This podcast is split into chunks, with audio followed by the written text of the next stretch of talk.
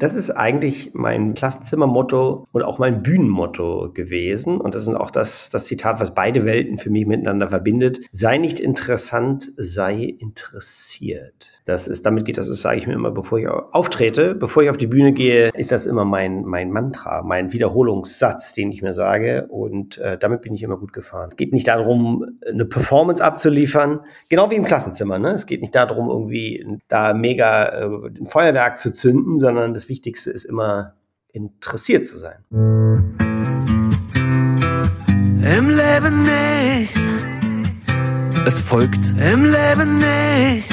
Der Ehrliche Trierer Podcast mit Christoph Jan Longen. Präsentiert vom Walderdorfs in Trier und dem Trierischen Volksfreund. Bildung ist das, was bleibt, wenn man alles vergessen hat, was man in der Schule gelernt hat. Für unseren heutigen Gast müsste man es etwas umformulieren, denn von der anderen Seite der Schulbank ging es für ihn auf die Bühne. Aus dem Lehrer wurde ein Comedian, der uns von Sequenzen berichtet, die sich jeden Tag an deutschen Schulen abspielen. Damit geht er auch auf Tournee. Sein Begleitwerk dazu ist die Instagrammatik, jetzt schon im Handel erhältlich und auf seinen Auftritt in Trier werden wir uns noch bis Dezember gedulden. Heute erstmal zu Gast im Ehrlichen Trierer Podcast. Herzlich willkommen, Herr Johannes Schröder. Hallo, lieber Christoph. Ich weiß nicht, ob du ein Problemschüler bist, aber schön. So eine liebevolle Anmoderation habe ich selten gehört bisher. Hallo, Christoph. Johannes, du bist äh, inzwischen nach Minirock äh, der zweite Gast, der sich aus dem Lehrerberuf verabschiedet hat. Ja. Sie hat ihre Verbeamtung an den Nagel gehängt und ist jetzt Stimmungssängerin am Ballermann.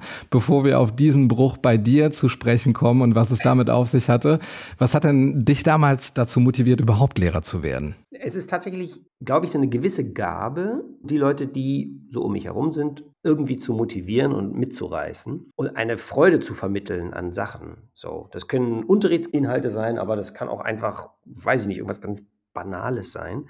Gespräche zu führen, sodass jeder danach ein gutes Gefühl hat. Das würde ich sagen. Und irgendwie guter Laune ist. Ich habe das dann so bei so Jugendgruppen gemerkt, die ich so geleitet habe im Sommer. Und da habe ich so gemerkt, ja, irgendwie habe ich ein bisschen so die Gabe und auch die Freude daran, Leute zu motivieren, mitzureißen, sagen, komm, wir machen hier diese achtstündige Wanderung im Regen. Ja, Herr Schröder, wir sind dabei. Und ähm, irgendwie das Wandertag im wahrsten Sinne des Wortes. Und irgendwie konnte ich da, ich weiß nicht, ich hatte, glaube ich, einen, Draht zu den jungen Leuten. Ja. Was qualifiziert denn deiner Meinung nach heute noch Menschen dazu, Lehrer zu werden? Eine gute Beziehungsebene herzustellen zu den Jugendlichen, mit denen sie zu tun haben. Auch hier wieder mein Zitat, sei nicht interessant, sei interessiert. Es ist, glaube ich, weniger der perfekte Unterricht, der gefragt ist und die perfekt organisierte Stunde mit Einstieg und Ergebnissicherung und so. Was den guten Lehrer ausmacht, ist das Interesse, das er hat an den Jugendlichen und die Beziehung, die er mit denen aufbaut. Und wenn das gut ist und wenn das gut läuft und wenn, wenn gut kommuniziert wird, wenn zugehört wird, dann ist Unterricht im Grunde ein Selbstläufer. Du sagst Selbstläufer, eben hast du schon die Vokabel des Problemschülers aufgeführt. Jetzt ist es natürlich dann auch schwierig, dann das erste Mal so seine Feuertaufe zu erleben, sich vielleicht auch äh, einer Problemklasse widmen zu müssen. Alle sitzen irgendwo, Gegenstände fliegen durch den Raum. Was ist denn da das Geheimrezept, um für Ruhe zu sorgen, dass man überhaupt mit dem anfangen kann, wozu man eigentlich da ist? Sehr gute Frage. Ich habe auch lange im Grunde, ich hatte oft Angst auch am Anfang vom Unterricht, ich war sehr aufgeregt, war sehr nervös, genauso wie jetzt äh, in der Bühnensituation auch. Hm, ich hatte das Gefühl, ich bin der Sache nicht gewachsen. Und letztlich, es ist so wie so eine ganz einfache Formel, so, wenn man Ruhe gewinnen will, dann muss man selber ruhig sein. Alles, was du in deinem Umfeld erreichen willst, musst du zuerst bei dir und mit dir und in dir drin selber sein.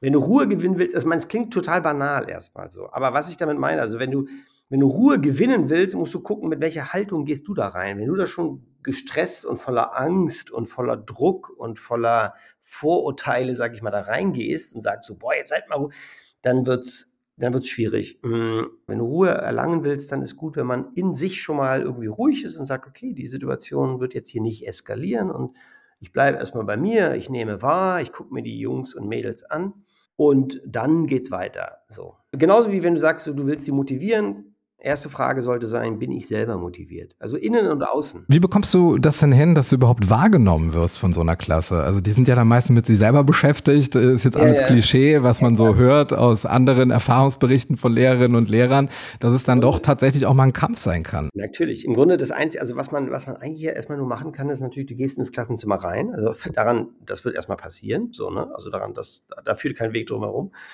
Und ich habe es bisher noch nie erlebt und ich bin nicht der Lehrer, der mit der Faust da auf den Tisch haut oder so, ja. Und ich bin auch von der Gestalt her nicht jemanden, vor dem man auf den ersten Blick Angst hat. Wenn man reingeht und aufmerksam die Jugendlichen anschaut und denen in die Augen schaut und sie durchaus offenen Blickes ist hm. und interessiert ist wirklich und guckt so Leute, so komm, was geht ab, was, nicht was geht ab, aber was können wir heute gemeinsam machen, ohne gleich den, sage ich mal, den Problemschüler sich rauszugreifen und in diese alten Klischees reinzuwuchten. Und dann, dann wird das schon gelingen. Ja, dann muss man, klar, also gibt es dann Rückschritte und erstmal schwierige Momente, aber die Schüler spüren eine Sache immer, immer, immer, immer. Das ist die Sache, hat der Lehrer da vorne ein Interesse an deren Person oder nicht?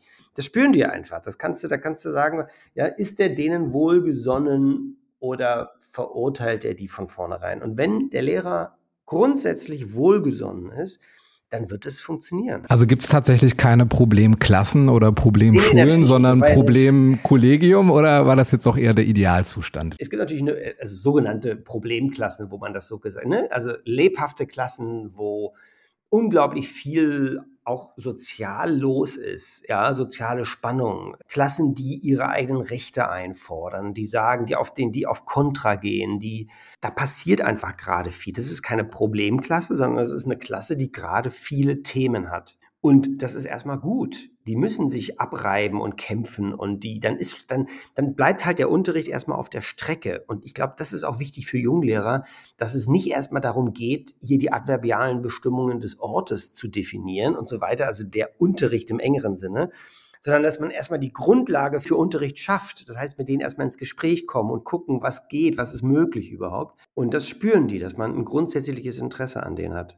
Problemklassen sind unglaublich spannend, sage ich immer, auch in meinem Programm habe ich das so erzählt, weil da eben gerade viele soziale, pädagogische, psychologische Themen ausgehandelt werden und die Schülerinnen und Schüler auch gerade mit vielen Dingen zu kämpfen haben. Ja, da geht es um Peer Group Zugehörigkeit, da geht es um alle möglichen Themen, die ja, es geht um Verweigerung. Es gibt vielleicht ein sehr krasses Gefälle von ja, sehr guten Schülern, sehr schlechten Schülern.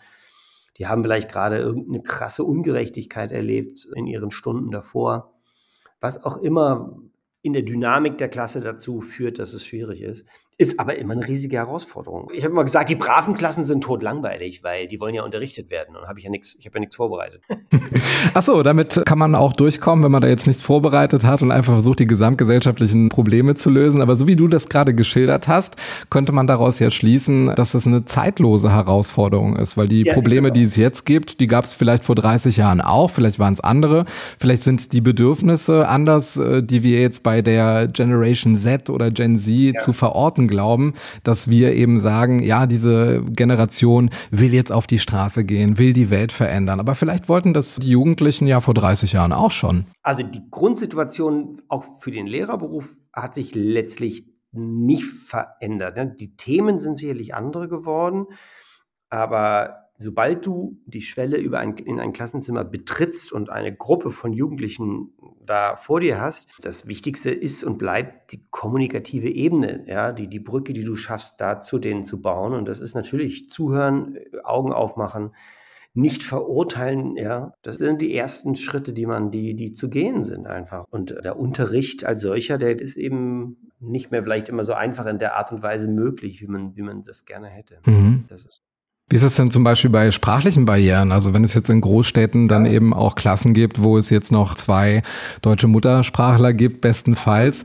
Wie bekommt man es dann hin, auf ein Level zu bringen, dass man eben auch als Klasse insgesamt erfolgreich sein kann? Weil es das heißt ja immer, dass auch einige integrative Aufgaben eben auch durch Schule zu lösen sind, wo es dann eben gesellschaftlich tatsächlich Schwierigkeiten geht. Also ich stelle mir das vor, dass es ein enormer Druck sein muss, eine enorme Erwartungshaltung, dass man das eben alles auf den Lehrern ablegt anlegt und dort tatsächlich sich die Aufgaben stapeln, die Herausforderungen bündeln. Jeder bringt so ein bisschen was mit aus seinem Elternhaus.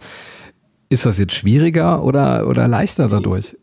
Also die Herausforderung ist, und das machen die Lehrerinnen und Lehrer jeden Tag enorm, in einem Klassenzimmer zu sein, wo verschiedenste Muttersprachen gesprochen werden und die Deutschkenntnisse auch sehr, sehr, sehr, sehr stark variieren. Das ist eine sehr, sehr ja, komplexe Aufgabe, die, die auch nicht geringer wird. Und da ist man gut beraten, jetzt sich genau damit zu befassen. Ich hatte zum Beispiel einen Schüler, der hat sich vorgestellt, der heißt äh, Rakim.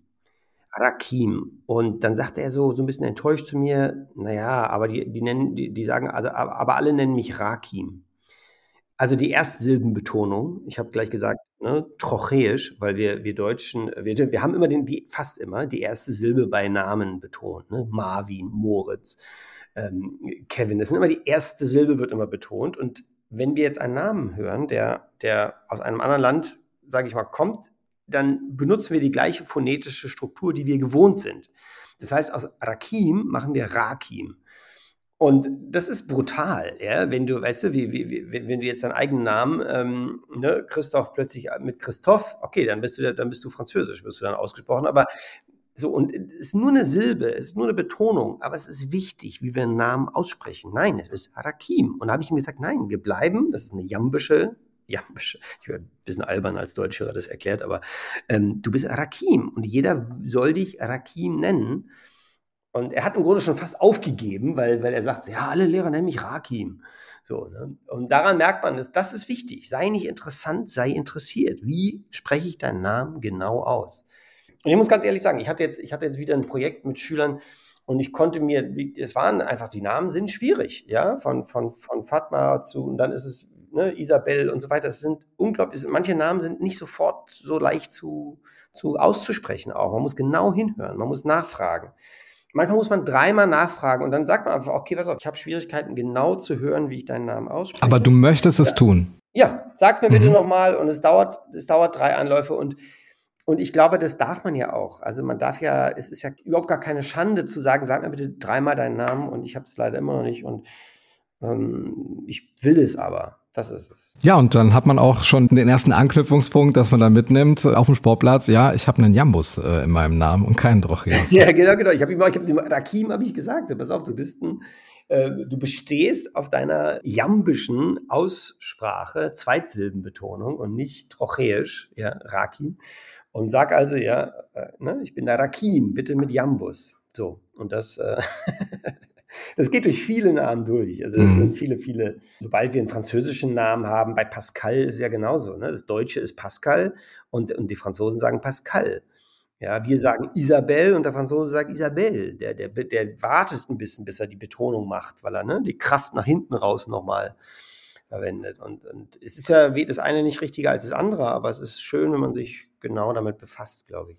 Aber konntest du denn da auch immer deinen Lernstoff, das zu Vermittelnde auch mit durchbringen ja. und auch die Leidenschaft wecken, jetzt auch für deutschsprachige Literatur, dass man eben auch nochmal die Klassiker gut findet? Oder musstest du tatsächlich insofern die Werke ummodulieren, dass jetzt tatsächlich dann eher zeitgenössische ja. Autoren gelesen werden? Oder wie, wie, geht man da vor, um möglichst viel zu vermitteln und auch gleichzeitig möglichst ähm, viel zu bewahren? Genau, es ist eine, natürlich eine sehr, sehr umfangreiche Frage und eine absolut wichtige Frage. Also der Stoff, ne, allein schon das Wort Stoff, mhm. der Lehrplan, das ist ja, das ist irgendwann entstanden in einem, in einer Paradiesvorstellung, so sollte es sein und das müssten wir mitnehmen und so weiter. Ich halte trotzdem nach wie vor viel davon, dass wir Klassiker lesen. Ja, du ja. bist der Dealer. Du möchtest ja auch äh, Abhängige gewinnen, damit es da einen Markt gibt, ne? Das ist ja deine Aufgabe. Der Dealer, genau, genau. Aber also wenn wir zum Beispiel Goethes Faust nehmen oder so, den ich nicht gerne unterrichtet habe und der ein wunderbares Werk ist, wo so viele spannende Themen drin sind, dann suche ich mir dort ein Thema raus, das einfach zeitlos ist. So ein Osterspaziergang, ne? Kennt ja jeder. So ein Osterspaziergang, genau, ja. Im Grunde beim Osterspaziergang ist es so, die, die, im Grunde hat der, wollte er sich ja gerade vorher umbringen, ja, und macht einen Neustart. So, und dann geht man mal in den Text rein und guckt, warum wollte der sich umbringen? Wie kurz wie kurz war der davor, sich umzubringen? Und er war wirklich sehr, sehr kurz davor. Der hat im Grunde schon angehoben, den, den, den, sein Gift zu nehmen. Was bewirkt so Thema Selbstmord, Suizid und Neustart. Das ist durchaus ein Thema. Äh, ja, dann geht es um Verführung und dann geht es darum, dass er eine Frau toll findet, die viel zu jung ist und die er, die er im Grunde für seine Bedürfnisse komplett ausbeutet. Und es geht um die, die unschuldige Frau, die ihm auf den Leim geht und sich blenden lässt von einem letztlich Narzissten, kann man sagen, und die ja. Der noch zusätzlich ausgestattet ist mit Skills, ne? weil er da einen Pakt eingegangen ist. Genau, ja, genau. Er ist einen Pakt eingegangen, er hat sich skillt, er hat sich im Grunde mit Filtern, sein Leben mit Filtern übersät und ist 20 Jahre jünger und hat tolle Ausstattung, um, um sie zu beeindrucken. Es ist eine Beeindruckungssache. Ne? Sie, sie kann Sie ist völlig von ihm fasziniert und er redet so toll. So, da sind unglaublich viele Themen drin, die komplett zeitlos sind. So, mhm. und, und, dann, weiß ich nicht, dann würde ich, deine Frage war ja, wie kann man trotzdem so eine Sachen nahebringen? Dann würde ich jetzt solche Texte schon irgendwie nochmal so im Original versuchen zu erfassen und am besten sie, also ich bin ja als Theaterpädagoge, ich habe die dann einfach, ne, also auf die Bühne geschickt, gesagt, so jetzt lebt mal diese Szene. Ne? Faust spricht Gretchen an. Schönes Fräulein, darf ich's wagen, meinen Arm und Geleit ihr anzutragen? Und dann, äh, dann gucken wir, was da, was da in der Szene genau passiert. Ja, wie, wie, wie verführt er sie zum Beispiel? Es gibt natürlich davon viele Beispiele, wie man Dramen einfach direkt auf die Bühne bringt und also spürbar macht. Darum geht's ja, ne? emotional spürbar macht. So und nicht, nicht so, dass deutsche Literatur so als so, bam, hier, lest es mal. Das ist natürlich du kannst so, wenn ich ein, ein Kafka-Buch lese oder Heine oder, oder Kleist, da brauche ich für eine Seite auch richtig lange, bis ich, die, ich lese jeden Satz dreimal, bis ich den verstehe. Und da ist trotzdem was Neues dabei, wenn du es zum vierten Mal liest. Ja, genau. Ja, absolut. Und das ist, das ist eine Entdeckungsreise. Und es gibt nicht das Ding zu verstehen. So, deshalb meine ich, wenn man jetzt vom Stoff redet, ja, Stoff ist immer so, ja, das muss jetzt vermittelt werden oder so. Vielleicht ist der Stoff einfach ganz anders zu deuten, indem man sagt, so, man hat mit einer Schulklasse eine Szene aus Goethes Faust wirklich empfunden und nacherlebt und hat gesagt, ja cool, das macht ja Sinn. Das ist ja, der ist ja, der Faust ist ja so wie wir hier. Der wollte zum Auerbachs Keller und erstmal kräftig sich einen reinstellen. So. Und damit will ich das Werk nicht kleiner machen, als es ist, ja. Aber viel mehr wert ist es, wenn man eine Szene oder selbst einen kleinen Auszug wirklich empfunden hat und und irgendwie, ja, empfunden hat letztlich, gespürt hat, was da abgeht, anstatt sich den Inhalt dann auf YouTube irgendwie zusammenfassen zu lassen, ja, den man dann reproduzieren kann. Das ist einfach dann schade. Dann hat man zwar den Stoff irgendwie reproduziert und komprimiert sich das, aber es wird ja nichts damit, äh, man spürt ja nichts. Also es hat einen ja nicht verändert. Was wäre denn die Alternative, dass man jetzt nicht hier diesen Kunstgriff, der eigentlich äh, das Werk erst erschließen lässt, dann trotzdem etwas im Unterricht zu machen, in Anführungszeichen? Also wie gesagt, ich mache also theaterpädagogischer Ansatz natürlich, ne, irgendwie lesen und ähm, also irgendwie auf die Bühne bringen. Auch man muss sicherlich bei vielen Schul Schulklassen heute den Text einfach stark kürzen, ja, vereinfachen. Und diese Sprachbarrieren sind letztlich da und die werden auch nicht geringer. Mhm. Auch im Deutschunterricht werden bestimmte Werke irgendwie in einer verkürzten, vereinfachten Form dargereicht werden. Jetzt kann man da sagen, okay, das ist der, das ist der Untergang, ähm, aber so würde ich das nie sehen. Wir müssen einfach diesen Weg, natürlich, wir wollen die Schüler nicht verlieren. Wir müssen uns darum kümmern, dass die dabei bleiben und trotzdem lesen und ihr Interesse wecken und sagen, komm, kämpft. Und dann, dann gibt man denen halt auch mal wieder einen schwierigen Text, wie auch immer. Aber wir sind gut beraten, nicht jetzt mit dem Stoff zu kommen und, sag ich mal, dieses Gefühl der Komplettheit, ja, dieser, dieser absolut, ne, dieser, dass der Text komplett verstanden und gelesen sein muss. Wie gesagt, frag mich mal, frag mich mal, ob ich den Faust komplett gelesen habe. Nein, habe ich nicht. Ja. Ich habe irgendwelche Szenen immer übersprungen. Die Szene auf dem Brocken habe ich nie gelesen, mir viel zu Escape, worum es da geht. Blickst du da nicht so ein bisschen neidvoll auf Staaten wie Südkorea oder Japan, wo es dann auch äh, Videos auf TikTok gibt, wo da an den Händen fünfstellige Zahlen multipliziert werden miteinander und da wirklich diszipliniert Informationen gewissermaßen da Hochleistungen vollbracht werden, weil wir haben ja nicht nur als Kulturnation, sondern auch als wirtschaftlicher Standort Deutschland haben wir ja einiges äh, zu verlieren, sage ich mal in dem Sinne und Ich weiß nicht, ob man das so sehen kann, dass dann alle an uns vorbeiziehen, die jetzt ein hervorragendes Schulsystem haben, das nur Leistungsträger produziert und wir halt mehr auf äh, Social Skills sehen. Also das ist ja durchaus eine Sichtweise.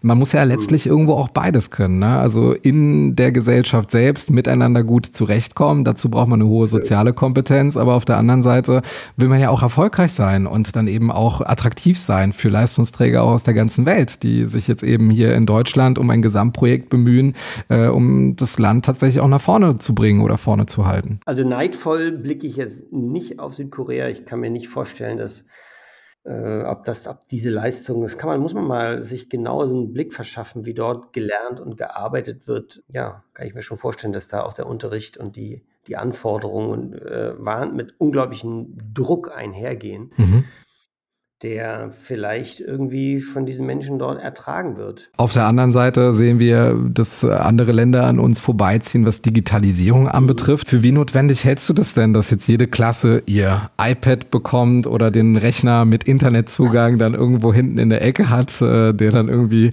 noch ein altes Betriebssystem drauf hat, weil diese Prozesse mit der Beschaffung ja auch sehr lange dauern. Wie sinnvoll ist das denn? Kann man da noch auf Altes setzen, im Wissen darüber, dass man ohnehin da eine sehr TikTok- und YouTube-affine Klientel hat in der Schülerschaft oder wo sollte der Schwerpunkt gesetzt werden? Wir sind hinterher ne? im Vergleich zu anderen Ländern. Also wir brauchen natürlich nicht nur Schweden, Norwegen und so weiter zu sehen, aber der Overhead-Projektor, der ist immer noch in vielen Klassenzimmern zu finden. Und ich glaube, die der ist auch gut, yeah. ne? Wenn da erstmal der Schlüssel auf, den, auf die Glasscheibe da geknallt wird, um die Bildschirme einzustellen. Ein hervorragendes Gerät. Also ich finde, wir, wir müssten dringend zum Beispiel so ein Fach wie Medienbildung haben im Unterricht. Wir müssen uns als Lehrerinnen und Lehrer auch mit TikTok, Instagram letztlich auskennen und befassen. Ich hatte jetzt neulich mit Kollegen gesprochen und keiner der Kollegen wusste, wie Instagram, TikTok funktioniert. Kein Kanal, noch nie drauf gewesen und sozusagen so, hier, geh mir weg, Teufel, Weihwasser. Ich finde, wir müssen ja den auf Smartphone gesenkten Blick verwandeln in eine buchstäblich aufrechte Haltung. Das heißt, ich finde es unabdingbar und wahnsinnig wichtig, dass wir uns mit den Wirkungsweisen dieser sozialen Apps auskennen. Wir müssen sehen, was machen die Kinder am Nachmittag und wie funktioniert das? Wie werden da diese Algorithmen bedient und wie suchtgefährdet ist man? Also ich selber, wenn ich zehn Minuten, ich will zehn Minuten auf TikTok sein, zack, der Nachmittag ist rum. Ja, gucke ich mir so, gucke ich so eine Katze auf dem Skateboard, gucke ich mir an. Ja, und denke so, nee, das ist wichtig, das muss ich jetzt nochmal zu Ende angucken und noch ein paar Mal mehr mir angucken. Also ich selber bin ja erschüttert über das Suchtverhalten, ja, das ich dann da an den Tag lege. Und wie viel mehr muss es den Schülern so gehen? Die Reflexion darüber äh, muss in die Schule mit rein und muss da einen Platz bekommen. Viel, viel wichtiger ist das zum Beispiel, als ob jetzt überall ein Beamer hängt oder nicht. Letztlich ist das nur eine, eine Hardware, ob die jetzt da ist oder nicht. Sicherlich ist es sinnvoll, aber die Auseinandersetzung mit, der, mit dem digitalen Alltag der Schüler, der ist unabdingbar wichtig. Bereitet uns denn deiner Meinung nach die Schule heute noch richtig aufs Leben vor? Also wäre es nicht vielleicht auch wichtiger, mal praktische Dinge zu machen, wie diese Medienkompetenz, du hast sie angesprochen, oder auch mal richtig kochen, richtig einkaufen oder vielleicht sowas wie finanzielle Intelligenz. Lisa Osada hat es in der letzten Folge auch mal angesprochen, dass es auch mal wichtig wäre, mal ans Morgen zu denken, insofern als dass man auch mal richtig äh, zu investieren lernt, dass auch die Börse tatsächlich nicht so ein Feld sein soll, von dem man sich distanziert, sondern das auch tatsächlich mal versucht zu durchdringen. Die Schule soll ja eine Grundbildung geben dem Menschen, äh, also nicht nur fachliche Dinge, nicht nur Kompetenzen, sondern vor allem eigentlich so Demokratiebildung, Identitätsbildung, wer bin ich? Das geht über Literatur zum Beispiel. Ja, wir haben ja gerade über Faust geredet und, und da geht es um Werte. Wie will ich mein Leben leben? Wie gehe ich mit anderen Menschen um? Stichwort Gretchen.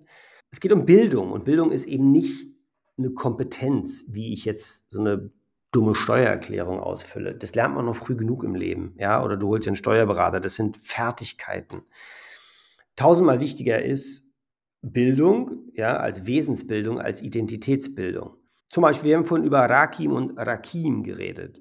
Wissen ist, zu sagen, okay, das ist ein Jambus, das ist ein Trocheus. Das ist Wissen, das kannst du googeln, das kannst du nach.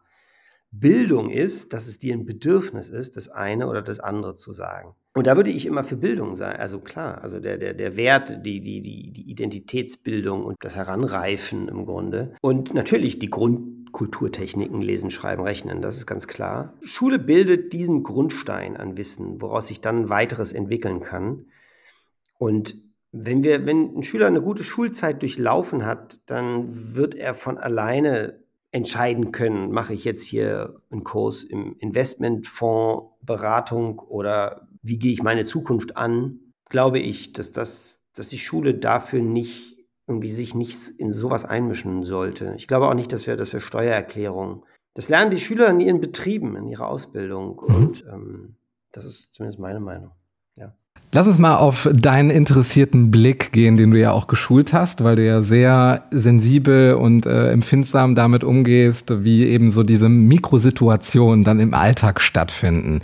Du hast ja über ein Jahrzehnt Erfahrung, um dir tatsächlich auch immer diese Klassen anzuschauen. Würdest du sagen, dass es sowas wie eine klassische Klasse gibt, wo alle Rollen vom Clown über denjenigen, der seine Hausaufgaben schon am Nachmittag macht und der andere ja. eben Nachmittag später, wenn eine Stunde bevor der Unterricht anfängt, äh, dass es da eben auch ja, verschiedene Rollen gibt, die sich immer wiederholen, wo du genau weißt, das ist jetzt die Klasse, der hat die Rolle, der hat die Rolle und, und die hat die Rolle. Diese Rollen gibt es definitiv in jedem Klassenzimmer.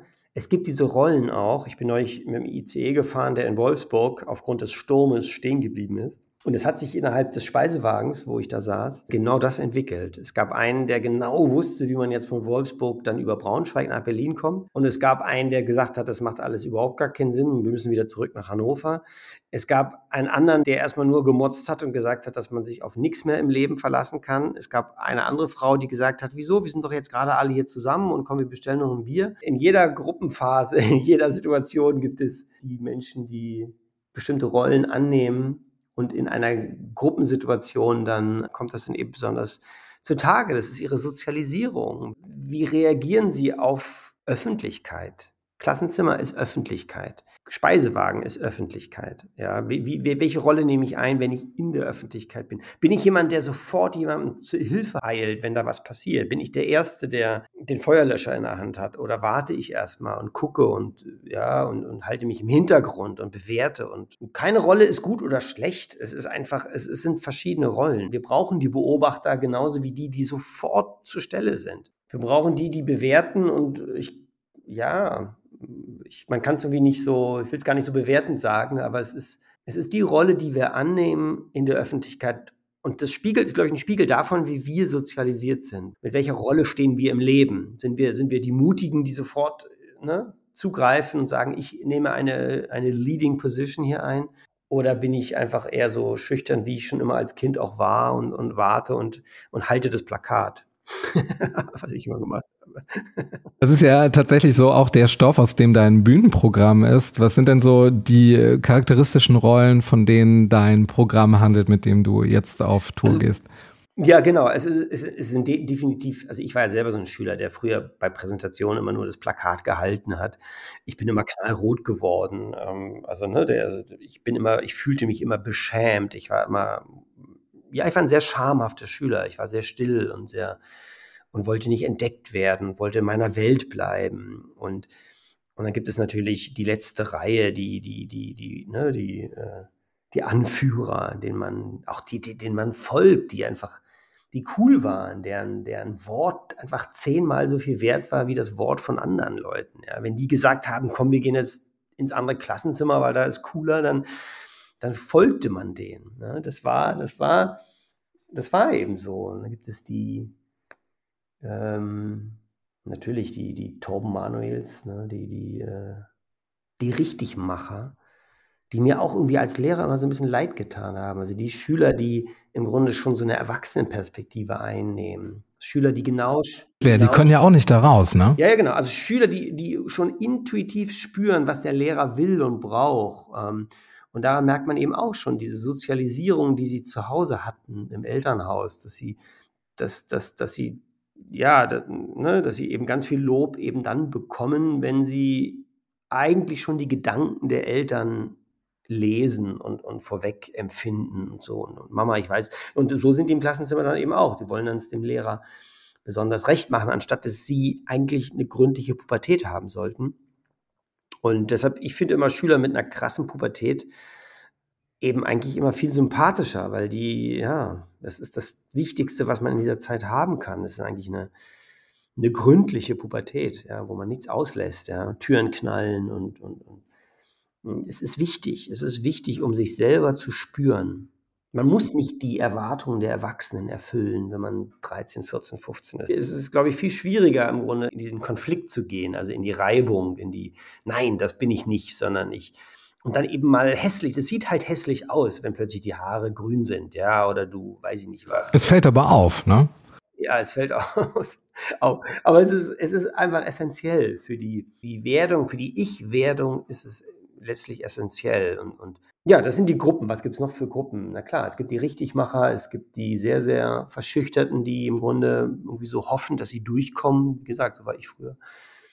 Du warst Presenter in der Präsentiergruppe, ja? Also dir wurde die verantwortungsvolle Aufgabe zuteil, alle Informationen in deinen Händen zu halten, ja? Das muss man auch noch dazu sagen. Genau, ich war Presenter, so kann man es kann natürlich schön formulieren. Ja, und dann gibt es die politisch Aktiven schon. Also ich erinnere mich noch an meine Schulzeit auch, hm, wo es die Schülerinnen und Schüler gab, die politisch eben in den Konflikt gegangen sind, ne? die, die weiß ich nicht, bei Klassenfahrten haben die gesagt, nee, wir wollen, wir fahren mit dem Zug. Wir fahren nicht irgendwie mit einem anderen Verkehrsmittel oder wir, wir wollen vegane, vegetarische Ernährung haben in der, in der Schulkantine und so weiter und so weiter. Also die richtig der Vorreiter waren.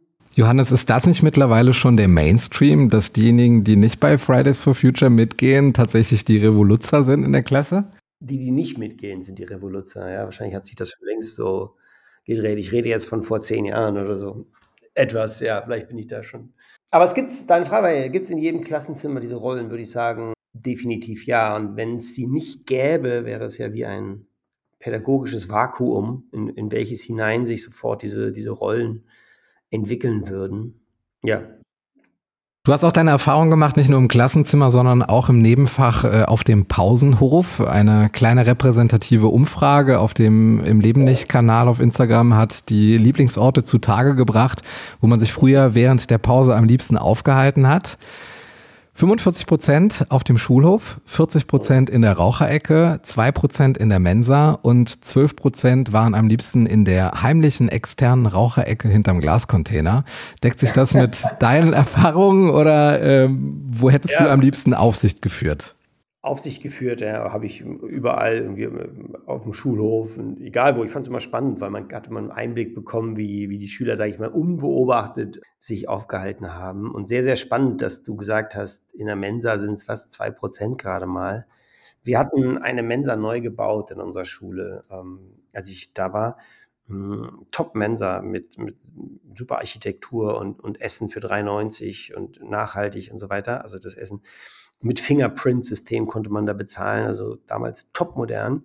Und wir dachten, das wäre ein super Angebot für die Schüler. Ja, Mittagspause und so weiter, Ganztagesschulkonzept und, und nach einer anfänglichen, ja, ne, also nach einem anfänglichen Interesse war danach die Mensa nicht sehr stark frequentiert, weil sich die Schüler diesen kleinen Raum der Freizeit, den sie hatten, ob sie große Pause ist oder auch die Mittagspause, diesen Raum der Freizeit, den wollen sie für sich haben die wollen nicht in eine Mensa gehen, wo schon wieder angestanden wird und wo äh, auch die Lehrer hingehen und wo man irgendwie, ja, man geht zum Lidl und kauft sich von mir aus Instant-Nudeln, die man dann roh futtert, aber es ist deren eigene Welt. Sie haben die Entscheidungskraft mit den ein, zwei, drei Euro, die sie da ausgeben. Schüler wollen Selbstbestimmung, die wollen ja diesen eigenen Raum ergreifen. Das ist tausendmal wichtiger als jetzt ein vollwertiges Mittagessen für 3,90, was man über das Fingerprint-System bezahlt. Ähm, Selbstbestimmung. Ja. Ich habe zwar nur drei Euro, gehe damit aber und kaufe mir irgendeinen Rotz bei Lidl, ist egal, aber diese Zeit gehört mir. Das ist genau das so interessant, auch in der, in in der großen Pause, dass, dass das eben dann deren Bereich ist und lawless, gesetzlose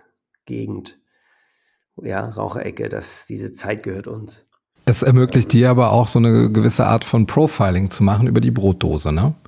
Über die Brotdose, ja klar. Über die, du meinst, was da, was da so, was da passiert, was da drin ist. Ja, wie viel Eltern da mitspielen und wie viel auch Selbstbestimmung tatsächlich. Ja, definitiv. Aber äh, es ist spannend. Also Schul, Schulhof, ne, da gibt es natürlich die, die an der Tischtennisplatte sind und die dann noch so mit Springen, äh, ne, Seilen spielen, werden die Hausaufgaben gemacht. Das ist ist ein spannendes, spannendes äh, Soziobiotop.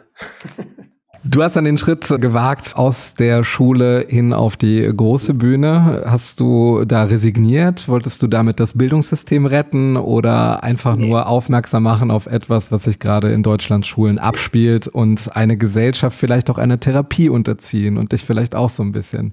Oder nimmst du vielleicht auch gerade Rache an Schülern, äh, die du jetzt gewissermaßen alle herausforderst? Ich wollte das Schulsystem definitiv nicht retten. Ich wollte damals mich selber tatsächlich äh, retten.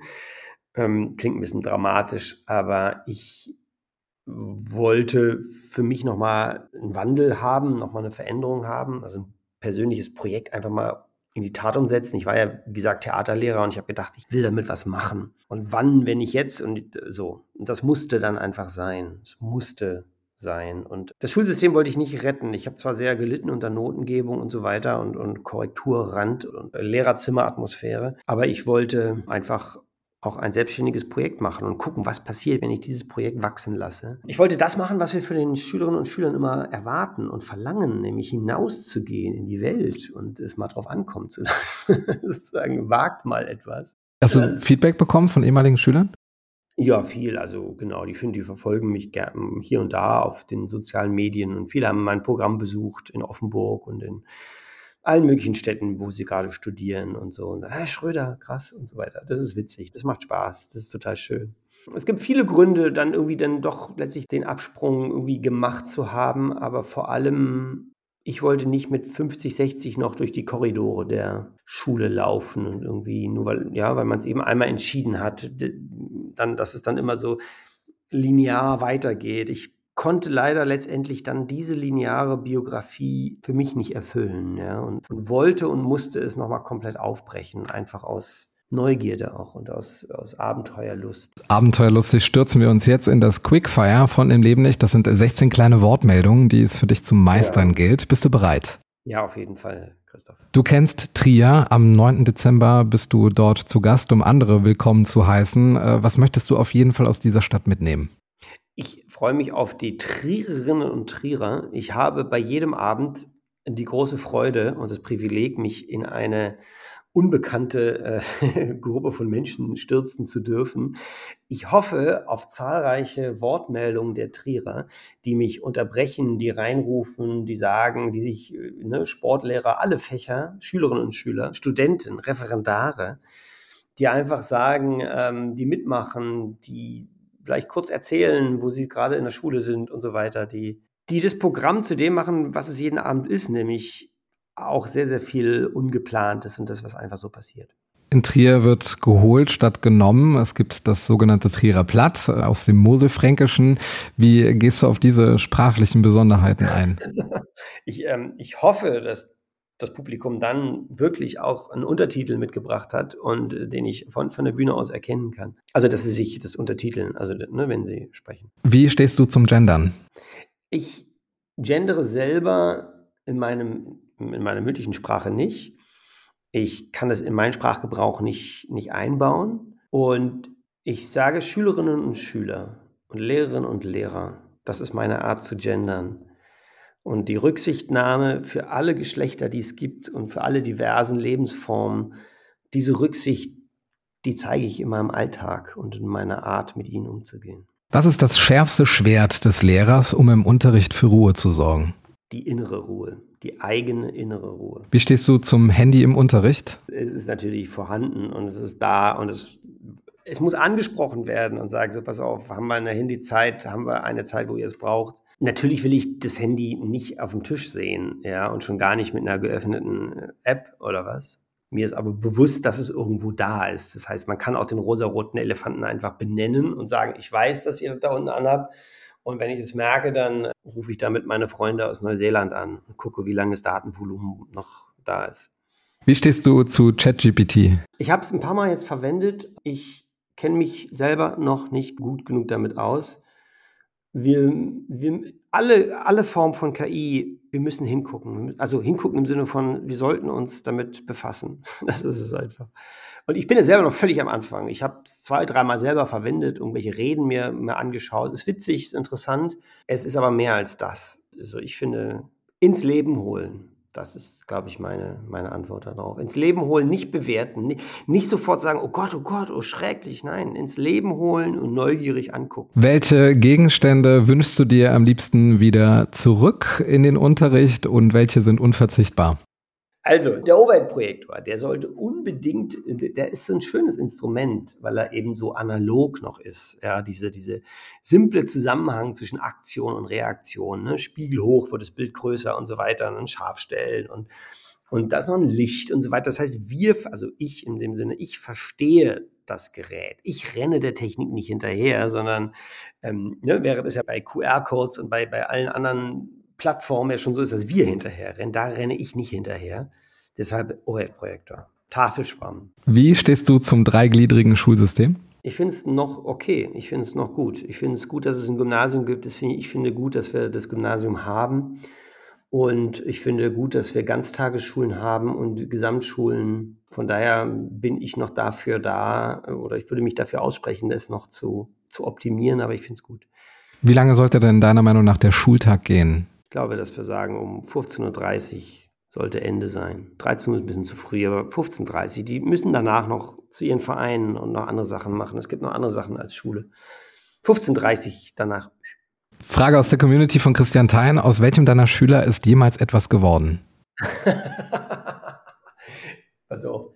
Wir haben einen Schüler gehabt, M.H. Der auch in meiner AG war damals in der Theater AG und der hatte, mit Mathe konnte er nicht so gut. Er war immer bei 0 oder 1 Punkt und wir hatten Klassenkonferenzen und Hü und Hot und ein und, und was machen wir mit dem Jungen und so weiter und so weiter. Und wir haben uns so einen Kopf gemacht und dürfen wir ihm jetzt das Abitur geben oder nein? Und mit einer unglaublichen Wichtigkeit haben wir uns selber beladen, als wir über ihn geredet haben.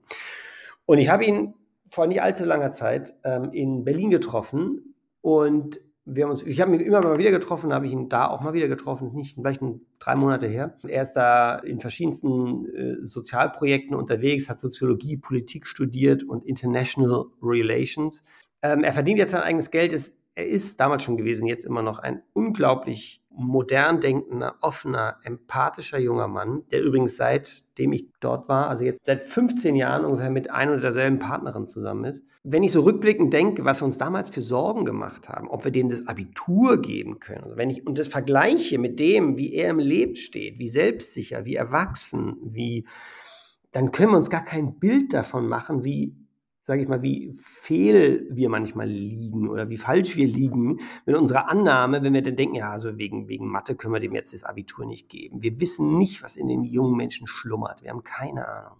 Du hast damit auch schon die nächste Frage beantwortet, wie du denn zu dem Zitat stehst, was Hänschen nicht lernt, lernt Hans nimmer mehr, müsste man jetzt auch mit Gretelchen wahrscheinlich nochmal äh, erweitern. wie aussagekräftig tatsächlich die Abschlussnote für die künftige berufliche Karriere ist.